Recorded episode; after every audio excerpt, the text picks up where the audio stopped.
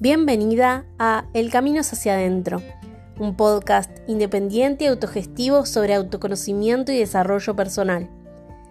En los próximos minutos te sumergirás muy dentro de vos misma y comenzarás a explorarte, entenderte y conocerte como nunca antes.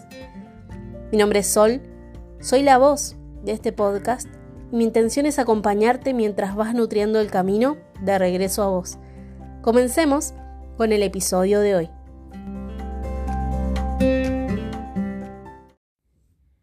Poder explorarnos a nosotras mismas es la clave para entendernos, para aceptarnos, para sanar aquello que creemos imposible. Así que hoy te quiero compartir un proceso que atravesé durante el año pasado, que aunque fue muy desafiante, me vino a mostrar repetidas veces lo importante que es explorarnos, bucearnos, investigarnos y trabajar en nosotras mismas cuando hay algo que nos está incomodando y que realmente queremos erradicar de adentro nuestro. En la exploración es cuando realmente podemos generar movimientos significativos en nuestra vida. No basta con ponerle conciencia a lo que nos está pasando, hay que accionar. Así que mi intención al compartirte esto es inspirarte a seguir trabajando en vos, ese tema que hace rato te viene dando vueltas, que con paciencia y con mucha compasión sigas, porque realmente el día en el que eso quede atrás puede estar muy pero muy cerca.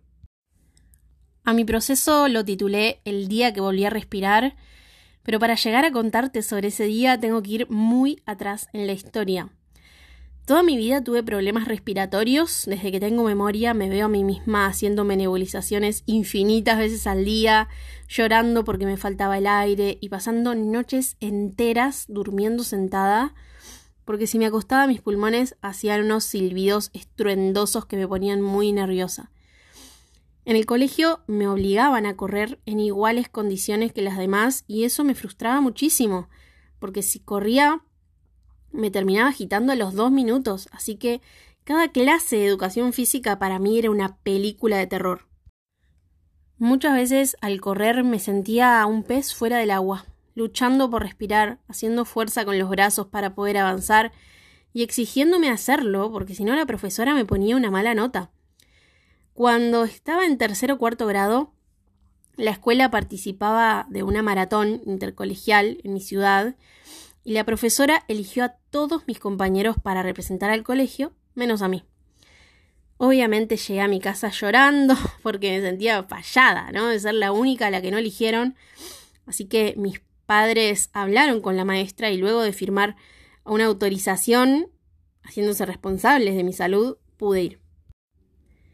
Ese día fue tremendo. Estaba por empezar la carrera y apenas cortaron la cinta todos empezaron a correr súper rápido y los de adelante se cayeron, haciendo que los que venían atrás también se caigan, incluida yo, y se formó una bola gigante de niños y niñas desesperados por salir de ahí.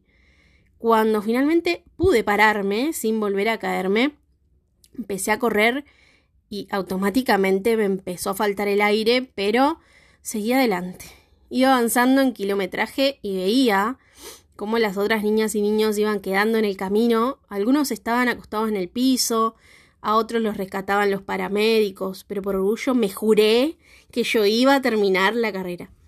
Finalmente llegué a la meta y lo logré. Casi me muero cuando llegué, pero lo, lo, logré, lo hice. Nunca me habían diagnosticado, con lo cual nunca supe qué tenía realmente ni por qué me pasaba lo que me pasaba por lo tanto, nunca recibí tratamiento de ningún tipo. Así que durante todos esos años, siempre que no podía respirar, intentaba recomponerme completamente sola. Pero ni siquiera yo puedo explicar cómo hice para aguantar tanto. El año pasado, unos días antes de cumplir 29 años, tuve una recaída respiratoria muy heavy de la que pensé que no iba a poder salir. Te lo juro. Literalmente algo en mí se activó y empecé a tener muchos problemas para respirar. Me movía para todos lados con mi puff, no salía sin él porque lo necesitaba todo el tiempo, tenía dolor en el pecho constantemente, creía, posta, que en cualquier momento iba a dejar de respirar.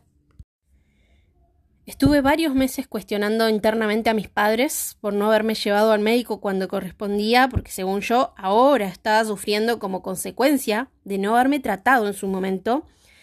Y desde esta perspectiva mi niña herida los culpaba, ¿no? Y se quedaba atrapada en señalar una y otra vez lo que podría haber sucedido. Pero mi adulta debía hacerse responsable porque ya no dependía de ellos, sino de mí. Así llegó a mí la primera herramienta autoexploratoria de este proceso, que fue la acupuntura. Estuve durante casi un año entero trabajando muy fuerte mis pulmones en acupuntura. El consultorio quedaba en un segundo piso por escalera, así que cada vez que llegaba tenía que recomponerme porque no podía más de subir escalones. Y un día pasó algo muy clave en el proceso. Era uno de esos días de mucha crisis respiratoria y la sesión la tuve que hacer sentada porque si me acostaba no podía respirar. Estábamos las dos en silencio, Fati, la terapeuta y yo, y en un momento ella me hizo una pregunta llave que fue increíble. Me dijo, ¿qué es lo que no te está dejando respirar, Sol? Y ahí, sin más, un llanto emergió de dentro mío como si fuera un volcán. Un llanto sin precedentes, que no entendía de dónde venía. Más teniendo en cuenta que no se me da tan fácil llorar. Y en ese momento intenté buscar mentalmente la respuesta, pero no la encontré. Así que decidí seguir explorándome. Así, casi sin buscarlo, llegué a las constelaciones familiares de la mano de mi amiga Aglema Alejandra, que es justo la autora del oráculo Consagra la Vida que te compartí en el episodio anterior. Ella estaba a punto de recibirse y me invitó a una sesión individual. Yo estuve a punto de constelar otro tema, pero ese día me faltaba tanto el aire que a último momento cambié y elegí los pulmones. Le comenté a Ale toda la historia y cómo llegué a ese momento y empezó la constelación. Ella tenía plantillas de zapatos de muchos colores, que no sé si se le dice así en otros países, pero es lo que está dentro de las zapatillas y cada plantilla iba a estar representando algo. Fue pidiéndome que elija las plantillas y las vaya poniendo en los lugares de la habitación que más me gusten. Obviamente yo no sabía qué representaba cada una de las plantillas, me enteré después. Y una vez que las ubiqué a todas, Ale me preguntó si quería hacer algún movimiento y le dije que sí. El primer movimiento que decidí hacer fue sacar de la habitación una plantilla amarilla que yo había ubicado muy cerca de la puerta de salida. No la quería de adentro, quería desesperadamente que saliera de la habitación. Después, en el centro, yo había ubicado una plantilla fucsia y arriba de ella una azul, pero decidí mover la azul y en su lugar ubiqué una verde justo arriba de la fucsia, que hasta ese momento estaba en otro lado. Llegó el momento en que Ale me dijera qué carajo estaba ocurriendo y me dijo lo siguiente. La plantilla amarilla que decidiste sacar de la habitación está representando a la vida. La plantilla verde sos vos. La plantilla azul es tu hermano no nacido y la fucsia es la muerte. Esto quiere decir que yo saqué a mi hermano no nacido de arriba de la muerte y me puse a mí misma, sumado a que saqué a la vida de la habitación, con lo cual me sentía tan enferma porque me estaba ubicando en el lugar de muerte de mi hermano. En ese momento no solo lo vi muy claro, sino que entendí que yo quería vivir. Entendí que todo lo que me estaba pasando era por una lealtad, por culpa, por un dolor muy pero muy viejo de yo haber sido la que viví y él no. Hicimos algunos movimientos y finalmente pude ubicar a mi hermano en su lugar y yo salir de la muerte para ubicarme bien, bien, bien cerquita de la vida.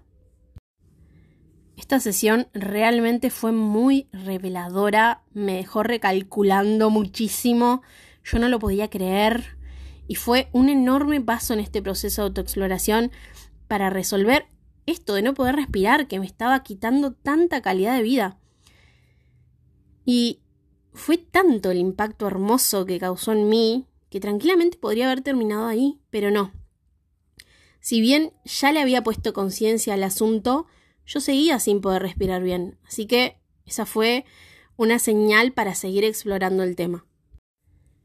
Unas semanas después fui a un retiro en medio de las sierras y si bien el aire obviamente era completamente puro, yo todavía no podía respirar, así que andaba con mi puff todo el tiempo encima. Tenía la nariz muy tapada y una compañera me prestó un medicamento para destaparla. Volví a respirar y justo ese día teníamos una experiencia de rebirthing donde la respiración era la protagonista. Yo estaba súper preocupada porque decía, puta madre, si tengo la nariz tapada no voy a poder hacerlo. Así que, de cierta manera, esta compañera me salvó y me permitió poder participar al 100%.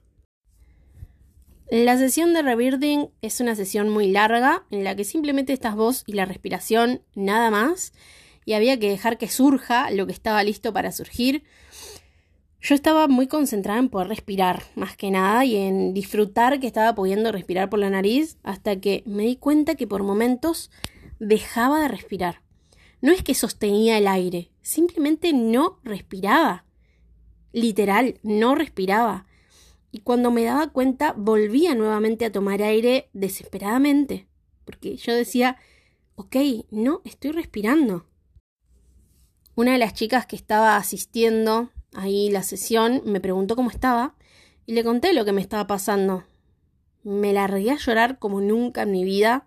Me preguntó qué me pasaba y le dije con toda la claridad del mundo que tenía miedo de morir, que no estaba respirando.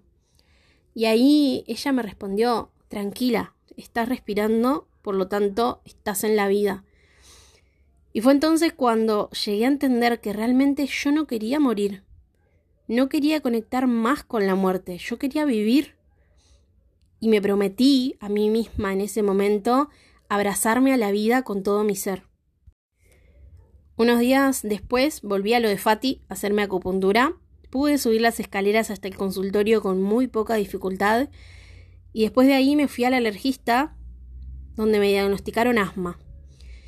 Y desde ese día hasta hoy que te cuento esta historia, no me volví a enfermar, ni volví a tener una crisis, ni volví a sentir que me moría por no poder respirar.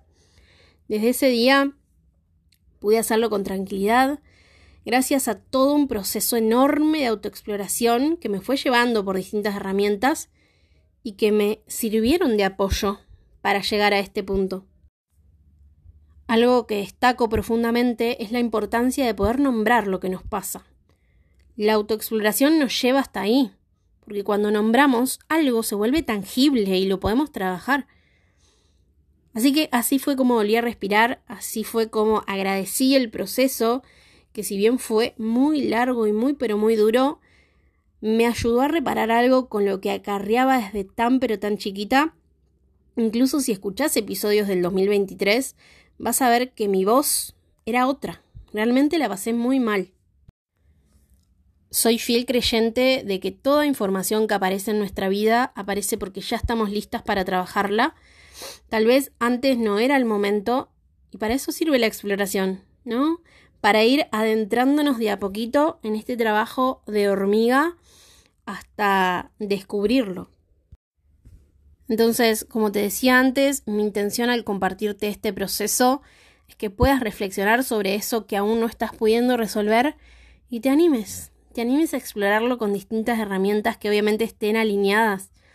Hay distintos tipos de herramientas, infinitas diría yo, para explorar según qué tema se quiera trabajar. Lo importante es que la autoexploración te vaya guiando para ver qué herramienta puede ser mejor para vos en este momento, sabiendo que puede o no funcionar y en ese caso, bueno, hay que continuar explorando.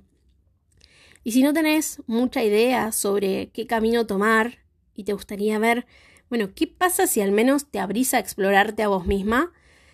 Acordate que las puertas de Potence Femina ya están abiertas para vos, ¿sí? En mi programa Autoconocimiento donde nos exploramos al 100%, ¿sí? Y donde se abren un montón de temas que se ponen sobre la mesa para que podamos descubrirnos. Y a partir de ahí, sanar lo que haya que sanar. Esta edición va a ser online, así que puedes participar desde cualquier lugar del mundo. Y obviamente, como siempre, te dejo en la descripción del episodio el link para que conozcas la propuesta y obviamente si tienes alguna duda, me escribís. Para cerrar el episodio de hoy, una canción que justo llegó a mí el día que volví a respirar, el día que volví a casa y que empezó de la nada en Spotify a sonar que para mí fue alto mensaje, que me recordó que más allá de lo que sea que nos esté sucediendo, abrazarse y aferrarse a la vida es lo más importante. La canción se llama Vine solita y es de Natalia Lafourcade. Disfrútala.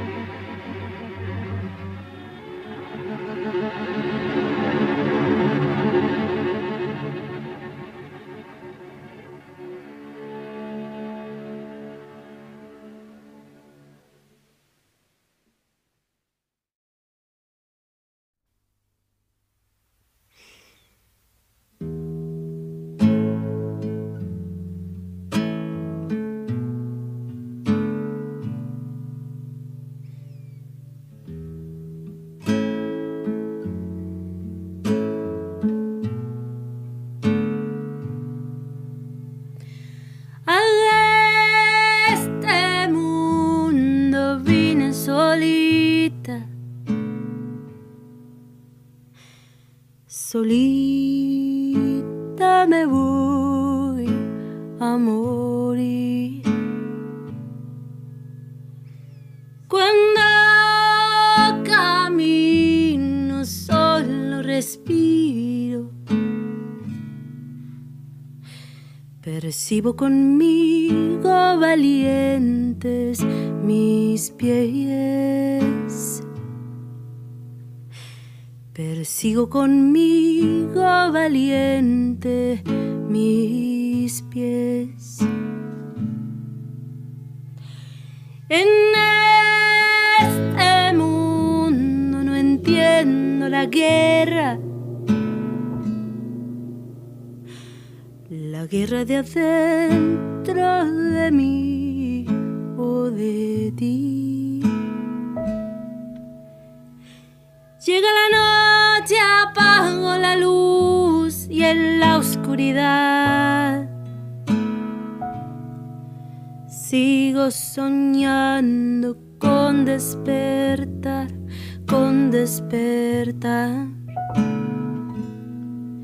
Sigo soñando con despertar, con despertar.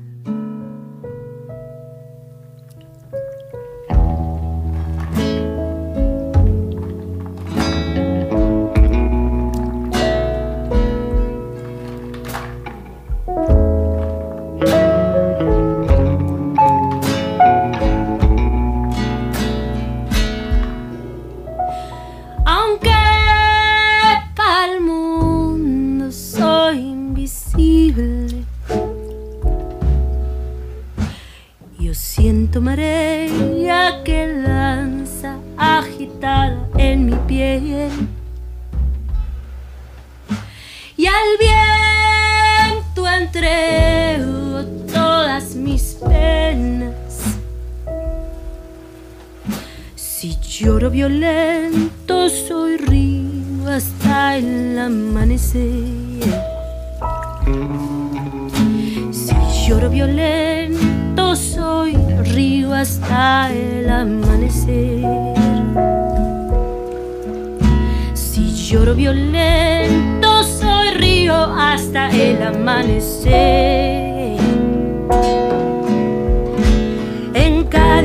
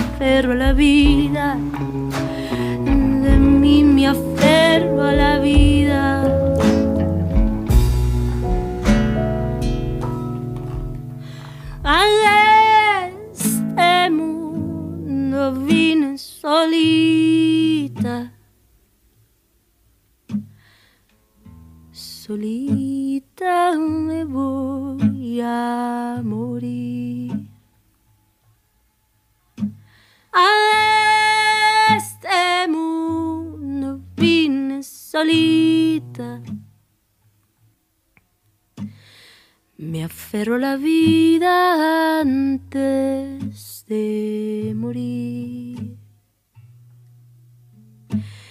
Me aferro la vida antes de morir.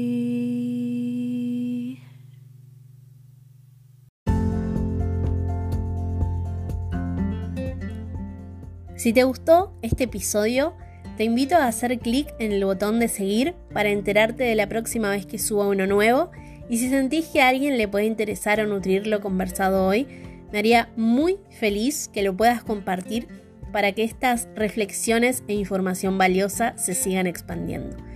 Nos escuchamos en el próximo episodio de El camino es hacia adentro. Gracias, gracias, gracias.